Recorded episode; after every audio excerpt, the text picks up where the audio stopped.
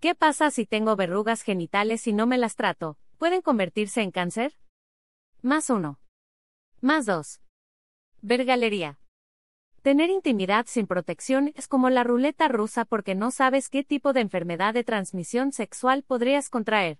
Si desde hace unos días notaste unas pequeñas protuberancias en tu zona íntima parecidas a la coliflor, es probable que sean verrugas genitales por VPH. ¿Pueden causar cáncer si no las tratas? ¿Qué son las verrugas genitales? Las verrugas genitales se tratan de protuberancias blanquecinas o de color piel, parecidas a pequeños racimos de coliflor.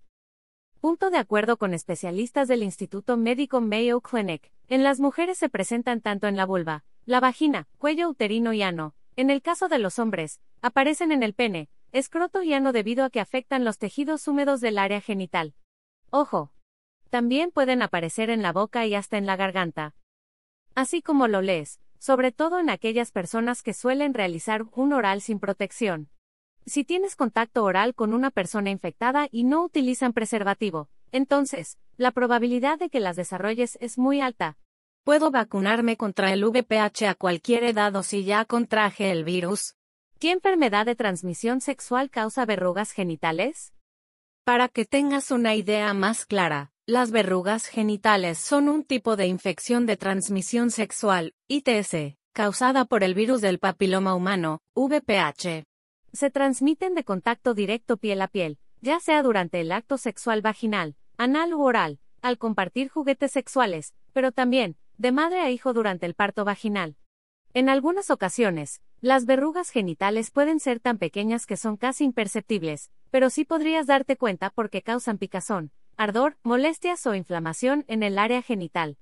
No siempre poseen aspecto de coliflor, en algunas ocasiones suelen ser planas y aunque no causan dolor, sí ocasionan un sangrado leve. Como sabrás, no existe una cura contra el VPH, pero sí es posible tratar y eliminar las verrugas. El problema es que no significa que dejarás de contagiar a tus parejas sexuales porque una vez que tienes el virus del VPH siempre serás infeccioso. Lo único que puedes hacer es controlarlo para evitar complicaciones en tu salud. ¿Cómo reconocer una infección por molusco contagioso o VPH? ¿Las verrugas genitales pueden causar cáncer? No, las verrugas genitales no son un síntoma de cáncer ni tampoco causan cáncer porque son ocasionadas por una cepa diferente del VPH. Sin embargo, cuando no llevas un tratamiento adecuado contra el virus del papiloma humano sí es posible desarrollar cáncer a largo plazo, de ahí la importancia de vacunarnos para prevenir ciertas cepas de este virus. Es cierto que algunas verrugas genitales pueden desaparecer por sí solas, pero al ser altamente contagiosas, tienden a crecer y multiplicarse, por ello lo más recomendable es tratarlas una vez que las identifiques. Existen múltiples tratamientos para eliminarlas de manera efectiva, por ejemplo, electrocauterio, láser, medicamentos tópicos, cirugía para extirparlas o LEP, uno de los métodos más utilizados para eliminar las verrugas que se encuentran ubicadas en el cuello uterino. Si ya tienes VPH, es uso del condón es una de las maneras más efectivas de prevenir las verrugas genitales, pero si el virus está presente en la piel mediante las verrugas, debes ser consciente que aún así puedes transmitirlo porque siempre habrá una parte de la piel que no cubra el preservativo. Cuídate mucho. No olvides guardar este pin en Pinterest.